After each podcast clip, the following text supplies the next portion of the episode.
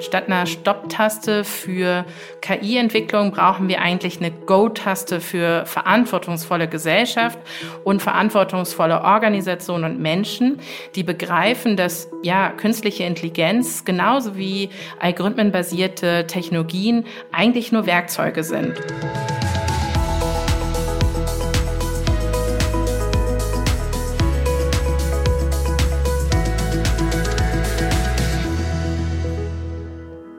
Künstliche Intelligenz ist mittlerweile eigentlich ein alter Hut. Die gibt es nämlich schon seit Jahrzehnten. Aber interessiert haben sich dafür bisher nur ein paar Nerds oder SpezialistInnen.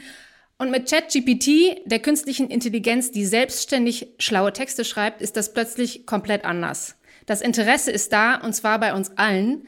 Und zugleich sofort die Überlegung, ob wir das Ganze nicht mit einem Weiterentwicklungsstopp belegen sollten. Unsere Gäste haben dazu eine ganz klare Meinung. Und damit herzlich willkommen zur Aprilfolge unseres Podcasts Zukunft gestalten. Wir, Jochen Arndt und ich, Malva Zucker, sprechen heute mit unseren Kolleginnen Laila Fetic und Ralf Müller-Eiselt über künstliche Intelligenz und darüber, was sie für das Gemeinwohl tun kann. Hallo Jochen. Ja, hallo Malva. Ich freue mich auch sehr über diesen doppelten digitalen Besuch. Bei uns im Podcast ist es sehr schön, genau. eine Expertin und ein Experte mit ganz und gar natürlicher Intelligenz, mit denen wir jetzt über künstliche Intelligenz reden wollen. Hallo Geiger, hallo Ralf, schön, dass ihr bei uns seid. Danke für die Einladung. Hi. Hallo, schön hier zu sein. Ja, liebe Laila, lieber Ralf, äh, wir haben es jetzt schon mehrfach betont. Bevor wir zur künstlichen Intelligenz und ihrem Nutzen für das Gemeinwohl kommen, sprechen wir doch erstmal über euch. Leider, du bist seit 2019 in der Stiftung und jetzt Senior Expert Tech Governance and Digital Policy und Co-Leiterin des Projekts Reframe Tech der Bertelsmann Stiftung. Ist ein bisschen kompliziert auszusprechen und klingt auch kompliziert, aber was dahinter steckt, erfahren wir gleich. Klingt aber auch sehr gut. Finde ich auch. Ja, absolut. Außerdem bist du seit zwei Jahren Dozentin für digitale Ethik. Und Ralf, du bist seit 2010, also schon seit 13 Jahren bei der Bertelsmann Stiftung und leitest als Director derzeit das Programm Digitalisierung und Gemeinwohl. Bücher hast du auch schon geschrieben, die digitale Bildungsrevolution, wozu es übrigens auch einen Podcast gibt, der Stiftung. Die Infos dazu packen wir alle in die Shownotes. Sehr hörenswert, ja. Unbedingt. Und Wir und die intelligenten Maschinen, auch ein weiteres Buch. Ja, Maiba, Ralf, Wir und die intelligenten Maschinen. Das hört sich gefährlich oder wie wir vielleicht im Stiftungssprech sagen würden, herausfordernd an. Mhm. Ähm, Gefährlich und herausfordernd ist es und ähm, ist denn künstliche Intelligenz tatsächlich so? Also wollen wir da so drauf gucken? Ich denke nicht, weil sie könnte doch für uns eigentlich auch sehr nützlich, sehr gut und sehr gemeinschaftsstiftend sein, wenn man das richtig macht, oder? Also auf jeden Fall verändern Algorithmen, verändert künstliche Intelligenz unser Leben in ganz vielerlei Hinsicht. Und äh, sie äh, hat eben das Potenzial, äh, unser Leben nicht nur effizienter, sondern in gewisser Weise auch fairer, vielleicht sogar menschlicher zu machen. Auch wenn es auf den ersten Blick vielleicht äh, ein bisschen widersinnig äh, klingt, wenn wir über künstliche Intelligenz sprechen. Und es, es gibt so viele Bereiche ähm, im Leben, wo äh, da Potenziale fürs Gemeinwohl, für Teilhabe, um nochmal so ein Stiftungssprech ähm, Wort äh, zu verwenden, ähm, eben drinstecken. Also äh, angefangen damit, dass man irgendwie persönliche Bedürfnisse, beispielsweise Bildung, äh, ähm, personalisieren kann, dass man ähm, irgendwie auch ja, Zugang zu so öffentlichen Gütern besser organisiert. Also beispielsweise die Frage, ähm, wer bekommt welchen Kita- oder Studienplatz. Ja, auch das kann man äh, effizienter, aber eben auch äh, fairer gestalten mit Technologie menschliche Vorurteile überkommen, ja, bei der Personalauswahl, äh, wo wir wissen, dass äh, wenn äh, Personaler allein am Werk sind, eben sie häufig auch das reproduzieren, was sie äh, bereits äh, in, in der eigenen, im eigenen Staffing äh, haben. Ja, bis hin dann zu solchen Dingen, wo äh, irgendwie das Potenzial so auf den allerersten Blick sind, ähm, mhm. äh, sichtbar, sichtbar ist, wenn äh, beispielsweise irgendwelche Apps Blinden vorlesen, ähm, ähm, was sie jetzt sehen können. Also Blinde sehend machen machen. Das hat fast schon so ein biblisches ähm, Ausmaß. So. Also auf der einen Seite riesige Chancen, äh, die ich gerade hier so beschrieben habe, ne? und auf der anderen Seite muss man halt sagen, dass so der Grad zwischen diesen großen Möglichkeiten, dieser Chancengerechtigkeit und auf der anderen Seite der Gefahr sozialer Ungleichheit auch durchaus groß ist, denn genau die gleichen Algorithmen, äh, die ich eben so äh, toll potenzialorientiert beschrieben habe, können eben auch bestehende gesellschaftliche Diskriminierung, Ungleichheit ähm, verstärken. Ähm, denn es kommt am Ende eben immer darauf an, auf welchen Datensätzen die trainiert werden, die, die künstlichen Intelligenzen und wie Menschen eigentlich, äh, mit welchen Absichten Menschen Software beauftragen und programmieren. So, das ist das Spannungsverhältnis. Deshalb äh, ist die Antwort äh, gut oder schlecht einfach so einfach nicht zu geben, mhm, sondern klar. große Potenziale, aber eben auch Risiken. Ich glaube, wir müssen trotzdem jetzt noch mal einmal ein bisschen vorgreifen, um so ein paar Basissachen noch mal zu bringen. Du hast gerade äh, mehrfach den Begriff Algorithmus benutzt und ähm, wir sollten vielleicht, glaube ich, noch mal, bevor wir im Podcast weiter fortfahren, diesen Begriff einmal erklären. Und ich kann mich erinnern, dass eine Kollegin äh, von dir das hier in einem unserer allerersten, es war, es war glaube ich sogar der erste Podcast, oder? Es war der allererste, ja. Es war der allererste, ne? Mhm. Algorithmus auch schon mal erklärt hat. Wir werden hinterher auch noch mal drüber reden, was der Unterschied zu Algorithmus und ähm, KI ist oder was das Ganze auch zusammenbringt. Wollen wir das einmal machen, den Algorithmus erklären? Sehr gerne. Mhm. Die einfachste Erklärung ist, glaube ich, wirklich äh, ein Kochrezept ähm, im Sinne von einer eindeutigen Handlungsanweisung. Und das sagt eben, du musst A und B zusammenmischen, dann rühren äh, und am Ende äh, eine bestimmte Temperatur, eine Rahmenbedingung herstellen. So, dann kommt eben am Ende ein klarer Kuchen raus. So. Und das ist der Algorithmus, also eine sehr klare ähm, Handlungsanweisung, ähm, wo man vorher auch genau weiß, welches Ziel dabei rauskommt. Nochmal, gefährlich oder nicht gefährlich? Ja, das ist eine gute Frage, vor allem weil vor einigen Wochen ein offener Brief geschrieben wurde von mhm. vor allem vielen mächtigen Männern und darunter unter anderem Elon Musk. Und in diesem Brief wurde ein Entwicklungsstopp für KI gefordert, aus Angst, dass diese generativen Sprachmodelle, sowas wie ChatGPT, einfach ja ähm, nicht mehr einzufangen und einzudämmen ist. Und da läge es jetzt dann nahe, ähm, ja, Angst zu bekommen, das Ganze als gefährlich wahrzunehmen. Und ich halte das für einen Fehler. Denn statt einer Stopp-Taste für KI-Entwicklung brauchen wir eigentlich eine Go-Taste für verantwortungsvolle Gesellschaft und verantwortungsvolle Organisationen und Menschen, die begreifen, dass ja, künstliche Intelligenz genauso wie algorithmenbasierte Technologien eigentlich nur Werkzeuge sind. Und für Werkzeuge, da können eben auch nur Menschen haftbar gemacht werden und Verantwortung übernehmen. Ich würde ja nicht, wenn ich einen Hammer nutze und mir damit auf den Finger haue, sagen, Mensch, dieses, dieser Hammer, das ist ein gefährliches Werkzeug, das muss verboten werden, sondern ich würde mich in Zweifel fragen, kann ich einen Hammer bedienen? Hat das jetzt hier an dieser Stelle wirklich einen Mehrwert? Hilft mir der Hammer beim Lösen meines Problems, in dem Fall den Nagel in die Wand zu hauen. Also solche Fragen müssen wir uns stellen. Deswegen hat der Brief sehr viel Angst geschürt, wo keine Angst sein muss ähm, und wo es vor allem eben Verantwortung, eine Revolution der Verantwortungsübernahme braucht. Also Organisationen, die KI entwickeln, also Tech-Unternehmen, die ihr, äh, ihre Verantwortung für die Gesellschaft begreifen mhm. und andersrum Menschen, die KI einsetzen, so wie meine Mama jetzt mit ChatGPT und viele Studierende auch da draußen. Ja, die müssen auch Verantwortung übernehmen für den richtigen Einsatz der Technologie. Und da braucht man keine Angst, sondern vor allem ganz viel Aufklärung und Mut und Kompetenzen. Eine Go-Taste ist echt ein super tolles Bild dazu. Ähm, wir haben ja gerade, oder Ralf hat das ja gerade schon mal getan mit seinem ähm, Beispiel der biblischen Ausmaße, äh, Blinde sehend machen quasi. Worauf muss man denn eurer Meinung nach genau achten dann? Was ist das Problem bei der positiven Nutzung von künstlicher Intelligenz oder was ist die Herausforderung? Ja, beten alleine hilft da nicht. Äh, also um, um im Biblischen zu bleiben, ja genau. Ähm, also beten alleine hilft da nicht. Es braucht da ganz klare Prozesse. Und mhm. dafür muss man verstehen, KI ist kein Produkt wie so ein Toaster, sondern also KI-basierte Systeme, das sind Prozesse. Und Prozesse müssen von Anfang an richtig gedacht und umgesetzt werden, damit es am Ende des Tages auch nicht zu einem schlechten Output kommt. Ganz konkret gemacht. Wenn ich eine KI einsetzen will, um, ähm, wie jetzt in einem ganz aktuellen Beispiel in Schleswig-Holstein, ähm, die Seegrasdichte ähm, im Wattenmeer zu messen, dann muss ich mich am Anfang fragen, hilft mir denn jetzt hier ein Bilderkennungssystem? Mhm. Ist das wirklich die richtige Art und Weise? Und die Expertinnen in Schleswig-Holstein sind zu dem Ergebnis gekommen, ja, das hilft uns, weil es ersetzt Klemmbrett, Gummistiefel und eine lange, lange Wattwanderung. Und insofern ganz am Anfang fragt man sich, hilft mir das System? Und dann entwickelt man im Idealfall das System so, dass es vor allem den Betroffenen und den AnwenderInnen hilft und nicht nur einfach schnelles Geld ähm, und schnelle Profite macht. Und dann kann auch jedes digitale System auch helfen, Gesellschaft und Zusammenleben besser zu machen. Aber eben nur dann, wenn ich genau die Frage, die die Systeme einsetzen müssen mhm. und auch von denen betroffen sind. Wenn ich die außen vor lasse und einfach nur fürs Geld entwickle, dann passieren die meisten Unfälle und die meisten Fehler. Aber das kann man auch ganz am Anfang in diesem KI-Lebenszyklus erfragen und darauf achten. Und das ist der, der große Unterschied zu einem Produkt, was ich einfach nur einkaufe und über das ich mir sonst keine Gedanken mache. Hast du ja auch noch ein Beispiel, Ralf? Ja, die Herausforderung bei, beim Einsatz von solchen Systemen ist einfach, dass äh, ziemlich viel schiefgehen kann unterwegs. Also es geht halt los bei der Frage, sind die Daten, auf denen so eine Software trainiert wird, ähm, halbwegs repräsentativ?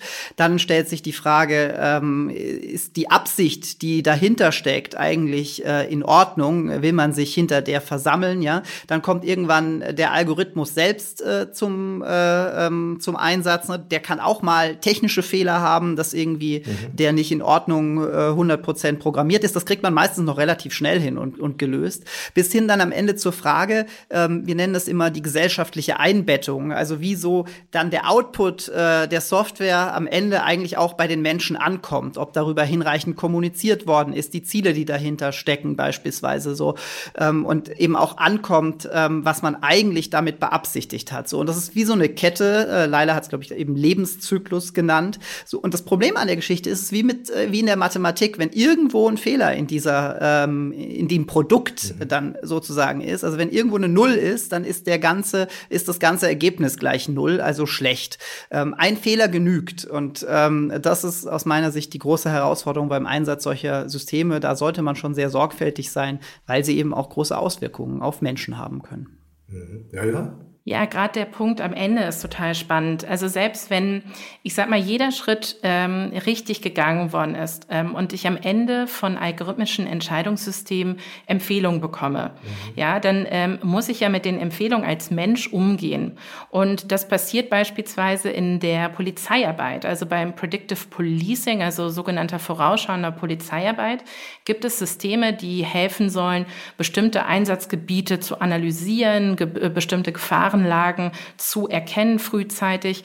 Und man hat jetzt erst in einer Studie vor, äh, die im Februar 2023 rausgekommen ist, ähm, gezeigt, dass die Empfehlungen solcher algorithmischen Entscheidungssysteme nur dann übernommen worden sind, wenn der Mensch bereits schon ein Urteil getroffen hatte, was diesem entspricht. Mhm. Das heißt also, wir haben hier ein äh, Beispiel für Confirmation Bias. Ich nehme nur die Empfehlung an, von denen ich glaube, dass sie richtig sind. Also ich bestätige damit eigentlich meine Vorurteile. Das kann beim Einsatz von algorithmischen Entscheidungssystemen passieren und witzigerweise das komplette Gegenteil.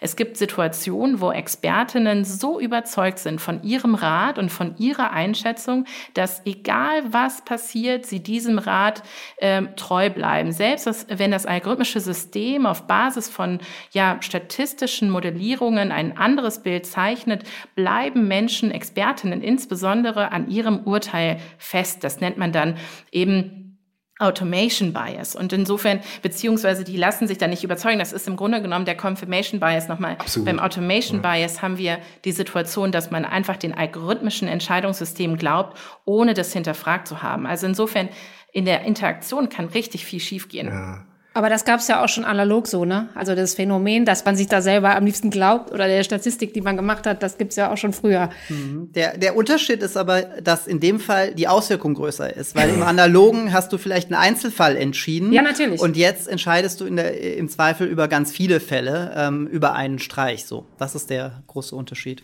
Das Muster ist ja auch völlig klar. Ich meine, jeder mittelalte Mann sagt, ich kann das besser als das Navi und äh, verfährt sich weil er meint, er muss äh, diesem Algorithmus nicht trauen, sondern äh, ist, das ist eine Sollen auch schon Leute über die Klippe gefahren sein, weil Natürlich. sie dem Navi vertraut haben. Genau. Klar, klar. Aber äh, Jochen, ganz, ganz kurz, weil Laila das, äh, die Geschichte mit dem Predictive Policing angesprochen hatte. Ihr hattet doch auch da dieses Beispiel aus Hamburg, was dann das Spannende war, wenn ich das richtig verstanden habe, dass Hamburg das dann im Endeffekt verboten hat, weil es eben in die falsche Richtung gelaufen ist. Ähm, das Spannende ist Predictive Policing. Also solche Beispiele sind vor allem aus dem US-amerikanischen Kontext bekannt mhm. und man hat dann vor allem Horrorszenarien im Kopf. Was wir aber schon vor einigen Jahren gezeigt haben, ist, dass Predictive Policing auch schon längst in Deutschland angekommen ist. Mhm. Vielleicht aber nicht in den Formen und Farben, so wie wir das aus dem US-amerikanischen Kontext kennen. Also ein Beispiel ist super äh, aus NRW zu nehmen. Äh, das nennt sich Scala. Dort ähm, äh, hilft ein algorithmisches Entscheidungssystem bei der ja, Einschätzung oder bei der Arbeit Arbeit in der, ähm, vor Ort, indem es ortsbezogene Daten auswertet ähm, und dann darauf basierend ja Gefahrensituationen frühzeitig anzeigt. Und hierbei werden keine personenbezogenen Daten verarbeitet. Das heißt also ganz im Gegenteil zu den Horrorszenarien im US-amerikanischen Kontext haben wir hier algorithmische Entscheidungssysteme, die vor allem ja durch ähm, ortsbezogene Daten funktionieren. Ein anderes Beispiel ist ähm, ja, in Hamburg wurde es leider verboten, beziehungsweise da, da wurden auch einige Systeme verboten, mhm. weil die Interaktion zwischen Mensch und Maschine nicht ausreichend dargestellt hat, dass ähm, hier eine kritische Überprüfung stattgefunden hat. Und das nennen wir meistens menschliche Aufsicht. Die wird auch in der kommenden KI-Regulierung eine große Rolle spielen. Die wird dann für besondere risikoreiche Systeme gefordert. Und wenn die menschliche Aufsicht nicht ausreichend sichergestellt werden kann, dann müssen diese Systeme teilweise eben verboten werden. Und insofern ist es wirklich wichtig, dass wir hier gerade im Einsatz ähm, Kompetenzen bei den AnwenderInnen aufbauen ähm, und auch dazu beitragen, dass sie ihre eigenen Vorurteile nochmal kritisch hinterfragen. Und dabei geht es, wie gesagt, gar nicht darum, um, um die Vorurteile, die durch Algorithmen verstärkt werden, sondern die eigenen menschlichen Vorurteile und den Umgang damit äh, und den Empfehlungen, ja. die wir dafür nutzen. Ist vielleicht auch eine Generationenfrage, könnte ich mir vorstellen, also wie man damit umgeht äh, mit KI und mit der Nutzung von Algorithmen. Du hast es eben gesagt, dass also im Küstenschutz äh, das angewandt werden kann, was ein ziemlich gutes Beispiel ist. Ich bin mir aber sicher, dass 90 Prozent derjenigen, die dort vor 20 Jahren diesen Beruf erwählt haben, gerade wegen der Gummistiefel und der Klemmbretter und der langen Wattwanderungen in diesen Beruf gegangen sind und das wahrscheinlich gar nicht so gerne haben, dass das jetzt irgendwie anders gemacht wird. Andererseits junge Meeres Meeresbiologen oder Küstenschützer, die Native Digital sind, fragen ob sie nicht wichtigere Dinge machen könnten, als durchs Watt zu wandern. Da tut sich, glaube ich, was. Jüngere Menschen würden gerne digitaler arbeiten, ältere Menschen sind vielleicht schwieriger davon zu überzeugen, jetzt auf die Gummistiefel zu verzichten. Ja, ich will niemandem die Gummistiefel nehmen, aber was wir festhalten können, ist die digitale Verwaltung in Deutschland, die äh, steht unter dem Druck, dass wir einen demografischen Wandel erleben werden. Das heißt, in den nächsten 10 bis 15 Jahren wird ein, also ein wirklich großer Prozentsatz der Verwaltungsmitarbeitenden in, in Pension gehen. Ähm, wir stehen auch vor, dem, äh, vor der Herausforderung des Fachkräftemangels und dass die Aufgaben in der Verwaltung immer komplexer werden. Also auch wenn sich so manch eine Person irgendwie Zeit nehmen wollen würde für die Wattwanderung, im Alltag bleibt dafür aber wahrscheinlich in der Realität gar nicht so viel Zeit. Das heißt also, solche Systeme ähm, sind immer dann gut in Gebrauch und in Nutzung, wenn sie uns Arbeit abnehmen, ähm, die ähm, aktuell auch keine menschliche Gestalt, keine menschliche Intelligenz leisten kann. Also insofern ähm, äh, mehr Zeit fürs Wesentliche. Ich schaue mal so in deine Richtung, Ralf. Das war ja auch ein Leitspruch aus, aus eurem Buch, ähm, Wir und die intelligenten Maschinen. Und also das ist, das gilt, glaube ich, auch hier, dass wir routinemäßige Aufgaben gut an die künstliche Intelligenz in Anführungsstrichen abgeben können, damit die menschliche Intelligenz sich mit den komplexen und vielleicht auch äh, gar nicht so einfachen Fragen beschäftigen kann. Ja, das Schöne hinter dem Gedanken mehr Zeit fürs Wesentliche, äh, da komme ich wieder zum Anfang zurück, ist, dass eben auch mehr Zeit fürs Menschliche bleibt. Also dass eben Ärzte mehr Zeit für das Patientinnengespräch haben, äh, statt äh, sich äh, im Keller äh, in der Dunkelheit mit der Befundung von Radiologie-Dokumenten ähm, auseinanderzusetzen, dass äh, Lehrkräfte äh, eben mehr Zeit zur persönlichen individuellen Förderung ähm, haben, ähm, statt sich mit äh, Routine-Korrekturaufgaben zu befassen. Das ist eine tolle Vision und ich will aber gleichzeitig auch sagen, ähm, wenn man das weiter und konsequent zu Ende denkt, bedeutet es eben auch, dass Aufgaben anspruchsvoller werden, dass andere äh, Kompetenzen auch im Arbeitsmarkt gebraucht werden. Und ähm, ich bin weit davon entfernt äh, zu sagen, ähm, künstliche Intelligenz nimmt uns äh, Arbeitsplätze weg, aber ich bin auch genauso überzeugt davon, dass sie unsere Arbeit sehr stark verändern wird und eben jetzt ähm, auch in Zeiten von JetGPT gerade Leute, die damit vielleicht so kurzfristig nicht gerechnet hatten, ähm, äh, sich damit auseinandersetzen müssen, dass sie plötzlich ja andere Kompetenzen äh, brauchen an ihrem Arbeitsplatz. Und das ist keine einfache Aufgabe, weil ähm, da hängt dann das gesamte Bildungssystem am Ende dran. Was braucht man eigentlich heute, um erfolgreich durchs Leben äh, zu kommen?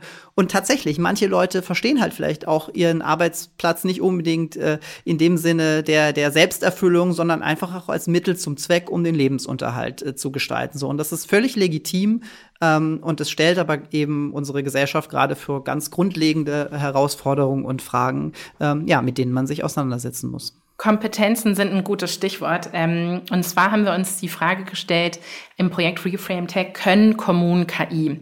Ähm, unter dem, ich sag mal, äh, durchaus auch humoristisch, äh, unter der humoristisch zu verstehenden Frage steckt ähm, unsere Ambition, dass wir ähm, die, den digitalen Staat äh, unterstützen wollen im Aufbau von Kompetenzen, die notwendig dafür sind, dass wir KI-Systeme echt fürs Gemeinwohl einsetzen und nicht nur fürs Prof äh, für den Profit an der Stelle. Und deshalb ähm, machen wir uns hier gerade auf den Weg, um die Kompetenzen zu definieren, die notwendig sind für den Einsatz von KI. Und eine ganz spannende Erkenntnis ist, dass es vielleicht also auch so ein bisschen ähm, entgegen dem, was man jetzt vermuten könnte, es braucht nicht unbedingt mehr an IT-Kenntnissen. Also wir müssen nicht alle Statistikexpertin werden. Äh, das würde ich auch niemandem empfehlen. Statistik 2 hat mir im, im, im Studium schon gereicht. Aber ähm, wir müssen nicht alle Statistikexpertinnen werden, sondern es braucht vor allem auch Kommunikationskompetenzen, Einordnungskompetenzen, Führungskompetenzen. Die Verwaltungsmitarbeitenden müssen verstehen können, wie im Grunde genommen der Algorithmus funktioniert, aber eben auf einer sehr basalen Ebene, müssen aber dann vor allem die Entscheidungen, die Prognosen, Prognosen, die darauf dann hin ähm, äh, analysiert beziehungsweise die Entscheidungen getroffen werden, ähm, vermitteln können, damit die BürgerInnen dann entsprechend auch verstehen, Mensch, das hat jetzt eigentlich meinem Prozess und meinem Anliegen geholfen, dass dann technisches Mittel eingesetzt worden ist. Also das heißt, Kommunikationskompetenzen braucht es, damit der Staat auch vertrauensvoll KI einsetzen kann. Und da machen wir uns gerade auf den Weg und hoffen, dass eben auch der digitale Staat hier ein Stück weit nach vorne kommt ähm, durch den Kompetenzaufbau. Wie weit sind wir denn da so eurer Meinung nach bei den deutschen Kommunen? Beziehungsweise ihr habt ja auch eine Kommune, mit der ihr gerade zusammenarbeitet, Detmold, vielleicht könnt ihr davon mal berichten.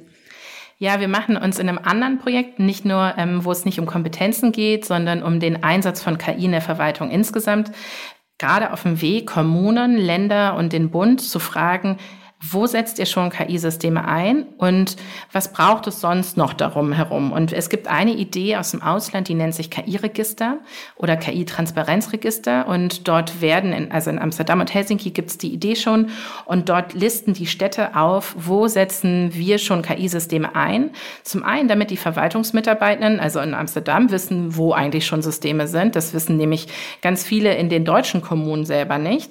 Und zum anderen, damit die BürgerInnen informiert sind. Und ähm, wir haben jetzt gerade eben dieses Projekt gestartet zum KI-Register und äh, sprechen mit äh, Kommunen, mit Ländern und äh, mit dem Bund und stellen fest, also klar, die Kommunen sind jetzt nicht immer VorreiterInnen im Einsatz von KI-Systemen. Da gibt es durchaus mal äh, den einen oder anderen spannenden Algorithmusfall, aber gerade auf Landes- und Bundesebene kommen schon einige KI-Systeme vor.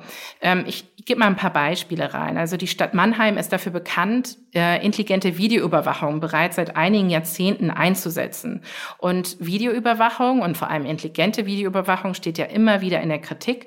Und das Spannende in Mannheim ist aber, dass die gar nicht die Gesichter interpretieren und Gesicht, also Aufnahmen von Gesichtern nutzen, sondern nur bei sehr schnellen Haschen Bewegungen die Kameras registrier äh, registrieren, dass da etwas passiert, was vielleicht tumultartig sein könnte.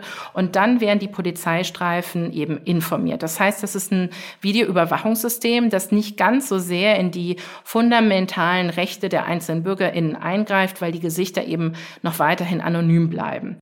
Ein anderes Beispiel, also in Detmold gibt es es nicht, aber in Steinfurt gibt es eine, eine algorithmische Kita-Platzvergabe. Ja, dort werden algorithmische Entscheidungssysteme eingesetzt, um die knappen Kita-Plätze eben auch richtig und nach guten Transparenz, äh, transparent kommunizierten Kriterien zu verteilen. Mhm. Wird das angenommen gut, sowas? Oder wird man dann sagen, naja, ich lasse doch jetzt hier nicht von Maschinen meine Kinder sortieren, ob da äh, meine Tochter oder mein Sohn reinkommt oder nicht? Ich könnte mir vorstellen, dass da halt auch äh, die Akzeptanz nicht immer 100 Prozent ist. Ja, ich glaube, das ist nämlich die, die Hauptfrage. Genau. Ähm, was ist der Referenzwert? Und aktuell äh, in einigen Kommunen und großen deutschen, äh, deutschen Städten ist es halt der Fall, dass man so einige Kuchen backen muss und so einige Türklinken putzen muss als Elternteil Elternteil, um eben einen guten Kita-Platz zu bekommen und das frustriert. Also da können wir nicht von ähm, Akzeptanz sprechen, sondern ähm, viele Eltern sind frustriert über erstens die zu knappen Plätze und zweitens die intransparenten Kriterien, ähm, wonach man eben gar nicht so richtig sagen kann, wie, wie komme ich jetzt an einen guten Kita-Platz. Und insofern hilft der Algorithmus an der Stelle ähm, immer dann, wenn die algorithmisch, also wenn die Kriterien, die dem Algorithmus zugrunde liegen, vielleicht sogar mit Eltern diskutiert und erarbeitet werden. Und das war eben an der Stelle auch der Fall. Man hat da hier durchaus eine partizipative Entwicklung ähm, vorangetrieben und insofern äh, habe ich da jetzt eher äh, Hoffnung, dass solche Fälle zeigen, dass Algorithmen und Menschen gut, zu, wenn die gut zusammenarbeiten, die Akzeptanz für solche Fälle auch größer wird. Der Fall zeigt eigentlich ganz schön, äh, dass Algorithmen uns zu Transparenz zwingen, äh, weil man kann eine Software nur dann äh, programmieren, wenn man ihr genau sagt, nach welchen Kriterien sie entscheiden soll. So. Mhm. Und da ist es eben genau der Punkt, dass es vielleicht sogar nicht nur den Eltern auf den ersten Blick erstmal gut kommuniziert werden muss, warum man so ein System einsetzt, sondern auch so eine Kita-Leitung das nicht unbedingt so cool findet, ähm, jetzt plötzlich vom Algorithmus gesagt zu bekommen, ähm, welches Kind da den Platz bekommt und sich sozusagen davon dann auch auf den ersten ersten Blick erstmal bevormundet fühlt. So, deshalb ist, Obwohl es gerecht ist. Ne? Deshalb ist am Ende ein Ergebnis gewesen, so dass es zwar diese Empfehlungen gibt, aber trotzdem die Kita-Leitungen noch die Möglichkeit haben, äh, dann auch äh, ähm, weitere ähm, Kriterien einfließen zu lassen, äh, was diese Vergabe äh, betrifft. Und das hat dann eben ähm, Akzeptanz erheblich gesteigert an der Stelle. Ja, dann gehen wir noch mal wieder eine Ebene höher, Ralf. Ähm, wir haben ja gerade gehört, viele Menschen mischen mit bei künstlicher Intelligenz, unter anderem auch so Person Persönlichkeiten unserer Zeit wie Elon Musk. Aber warum kümmert sich jetzt auch noch die Bertelsmann Stiftung darum, Ralf? Ja, Leila hat es ja vorhin an einer Stelle äh, schon gesagt. Ähm, wir sehen, dass eben KI vor allem für wirtschaftliche Motive eingesetzt wird. Da ist ganz, ganz viel Musik drin, da äh, sind Profite, da sind Geschäftsmodelle dahinter. Ähm, was dagegen äh, auf der Strecke bleibt, äh, sind die Chancen fürs Gemeinwohl. Und die werden äh, noch kaum angegangen. Wir haben jetzt so ein paar Beispiele mal genannt, ne, aber das sind eben wirklich noch sehr vereinzelte äh, Nutzungen. Und ähm, in der Zivilgesellschaft, im öffentlichen Sektor, Sektor äh, sehen wir, dass es da eben noch sehr stark an Wissen und auch an Ressourcen mangelt, diese Potenziale ähm, auch echt zu erschließen. Ja, und genau daran äh, wollen wir arbeiten. Da wollen wir einen Beitrag leisten, dass diese äh, Potenziale da, wo vielleicht auf den ersten Blick kein Geschäftsmodell dahinter steckt, aber trotzdem ähm, viele Chancen für die Gesellschaft, dass man ähm, die eben hebt. Äh, und auf der anderen Seite, ähm, auch darüber haben wir jetzt schon äh, indirekt gesprochen, ähm, sehen wir, dass äh, ähm, da, wo Algorithmen Teilhabe betreffen, wo menschliche Schicksale äh, gegebenenfalls von Entscheidungen echt direkt betroffen sind mit Blick auf Bildung, Arbeitsmarkt, Gesundheit, ähm, eben auch die Kontrolle noch nicht richtig funktioniert. Und äh, teilweise eben da auch äh, ähm, in Bereichen Systeme eingesetzt werden, wo man sagt, stopp, das darf eigentlich so nicht passieren. Das heißt also eine angemessene Kontrolle, eine wirksame äh, Regulierung, die ist auch erforderlich und das ist so das, was wir dann eher so unter der Think Tank Komponente bei uns verstehen. Das heißt, wir denken da mit anderen ExpertInnen drüber nach, ähm, was man tun kann, um ähm, jetzt nicht ein Stoppschild ähm, zur Nutzung solcher Technologie aufzusetzen, sondern sie eben vernünftig zu kontrollieren und die Potenziale, ich sage es nochmal, weil es uns so wichtig ist, fürs Gemeinwohl zu heben. Das heißt, wir bräuchten kein Stoppschild und äh, wir bräuchten auch keine roten Linien, aber vielleicht so eine Art Wegweiser und eine Guideline. Ist das so? Ja, ich glaube, Guidelines, also ich weiß nicht, Ralf, wie du das siehst, aber Guidelines haben wir eigentlich schon genug. Also gerade wenn man im, äh, im KI-Ethik-Bereich schaut, ähm, da gibt es weltweit über 200 Ethik-Guidelines. Ähm, und scherzhafterweise sage ich immer, selbst der Papst hat eine. Also die römisch-katholische Kirche hat sich äh, vor einigen Jahren irgendwie eine KI-Ethik-Guideline gegeben. Auch die muslimische Gemeinschaft hat sich mit der KI-Ethik beschäftigt. Also allen voran waren die Tech-Unternehmen, die KI-Ethik-Guidelines hatten. Äh, und trotzdem gibt es reale algorithmische Risiken, Diskriminierung, die verstärkt wird durch den Einsatz von Systemen, biometrische Überwachung, ähm, die äh, fundamental in die Grundrechte eingreift, Menschenrechte, die nicht geachtet werden. Das heißt also, statt Guidelines braucht es echte, gelebte Praxis. Und dafür sensibilisieren wir im Projekt. Ähm, und zwar beschäftigen wir uns mit der Frage, wie wir hier von abstrakten ethischen Prinzipien in die Praxis kommen. Und dafür können unterschiedliche Instrumente verwendet werden.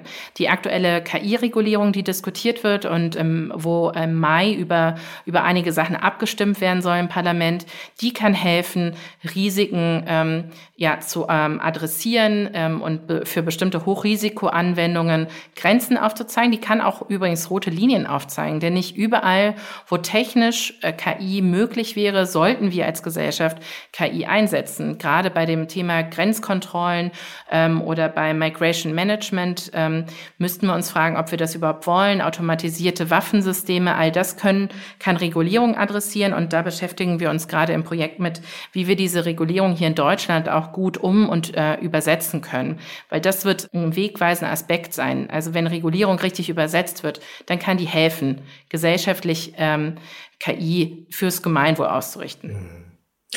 Wenn man sich mit natürlichen Intelligenzen, also sprich Menschen unterhält und das vielleicht auch in Bewerbungsgesprächen, dann fragt man ja manchmal diese sehr überschaubare Frage, wo sehen Sie sich denn in fünf Jahren mit Ihrer natürlichen Intelligenz? Was möchten Sie gerne anstellen? Wie seht ihr beiden das denn, wo die künstliche Intelligenz ähm, sich in fünf Jahren befindet? Worauf müssen wir uns einstellen? Worauf müssen wir gefasst sein? Und was kann halt auch ja, für das Gemeinwohl gut sein? Also aus meiner Sicht wird es wirklich darum gehen, sie in den Dienst der Gesellschaft zu stellen, diese mhm. Gemeinwohlaspekte viel stärker in den Blick zu nehmen, ähm, auch Organisationen äh, zu befähigen, sich damit auseinanderzusetzen, die vielleicht auf den ersten Blick erstmal nicht sehen, wo Algorithmen ihnen helfen können. Also wir machen gerade ein, äh, entwickeln gerade ein Programm für Wohlfahrtsverbände, ja, wo man vielleicht auf den ersten Blick nicht denkt, was haben denn die äh, eigentlich äh, mit äh, Algorithmen, mit äh, künstlicher Intelligenz, mit Digitalisierung zu tun. Aber wenn sich die Leute da zusammen mit Techies, ähm, die auch super motiviert sind, in solche Bereiche mal reinzuschnuppern, äh, dann damit länger auseinandersetzen, dann stellen die fest, hey, das kann uns total helfen, unser äh, Wissensmanagement zu verbessern, das kann uns helfen, ähm, die ähm, Prävention äh, in der sozialen Arbeit zu optimieren. Also wirklich zu gucken, wo kann für jeweils, jeweils die Mission meiner Organisation Algorithmen, ähm, äh, künstliche Intelligenz äh, helfen. Das ist meine Vision für die nächsten fünf Jahre. Also mhm. wirklich die äh, Bereiche der Gesellschaft ähm, damit zu erreichen, die vielleicht aktuell das noch gar nicht so sehr auf dem Schirm haben. Alles andere werden wir sehen müssen. Das werden viele Überraschungen passieren. Ähm, vor einem halben Jahr hätte niemand sich träumen lassen, äh, dass wir so über JetGPT sprechen. Mhm. Ähm, also insofern, das ist auch einfach eine Reise mit vielen Unbekannten. Wenn wir einen Beitrag dazu leisten können, dass eben diese Gemeinwohlthemen äh, eine größere Rolle spielen, dann äh, sind wir ganz glücklich. Und Laila? Ich glaube, ich bin da sogar noch ein bisschen kühner. Ähm, ich hoffe, dass ich in fünf Jahren meinen Job los bin. ähm, ich möchte eigentlich nicht mehr darüber aufklären, welche gesellschaftlichen Risiken KI äh, mit sich bringt, sondern ich wünsche mir für uns als Gesellschaft, dass wir das als digitales Werkzeug einfach ganz natürlich nutzen, da wo es uns hilft und ähm, auf die Arten und Weisen, dass sie eben nicht zu mehr Ungerechtigkeit und Ungleichheit führen. Und insofern ganz kühner Wunsch. Ich weiß, das ist nicht eigennützig an der Stelle, aber ähm, ich finde schon was Neues. Ähm, mir geht es eher darum, dass wir als äh, Gesellschaft eben ja auch nicht mehr diesen Hyperfokus auf KI haben und das Ganze auch nicht mehr ja so angstgetrieben als Diskussion führen, sondern im Zweifel einen ganz sachlichen Diskurs darüber führen können, so wie ich über den Drucker spreche, den ich manchmal nutze, manchmal nicht. Ähm, so möchte ich auch, dass wir wir über algorithmische Entscheidungssysteme sprechen, dass wir sie eben manchmal nutzen bei der Kita-Platzvergabe ähm, und manchmal eben nicht nutzen, wo sie Menschenrechte vielleicht auch eingrenzen können, bei der biometrischen Gesichtserkennung beispielsweise. Also insofern, ähm, das, das ist so mein kühner Wunsch, der natürlich auch ein bisschen humoristisch gemacht Und ich glaube, du bleibst uns erhalten, Laila. Das ist äh, ganz realistisch und das freut uns auch. ich würde einfach die Jobbeschreibung ändern. Du kannst in fünf Jahren erklären, wie erfolgreich ihr seid, damit das für das Gemeinwohl einzusetzen und wie das funktioniert. Ja, genau. Das auf jeden Fall. So, sehr schön. Ein großes Dankeschön an euch beide. Das Thema wird uns ja definitiv begleiten. Deshalb ist es eben auch so wichtig, dass wir hier darüber sprechen und natürlich auch immer super interessant, mit solchen Experten wie euch darüber zu sprechen und eine Einordnung dazu zu hören. Wir hören uns Ende Mai wieder in dem Podcast. Schreibt uns gerne unter podcast.bertelsmann-stiftung.de. Abonniert uns überall, wo es Podcasts gibt. Wir freuen uns. Danke an alle. Tschüss und bis zum nächsten Mal. Ja, danke und alles Gute auch von mir. Bis zum nächsten Mal. Dankeschön. Tschö. Ciao. Tschüss. Tschüss.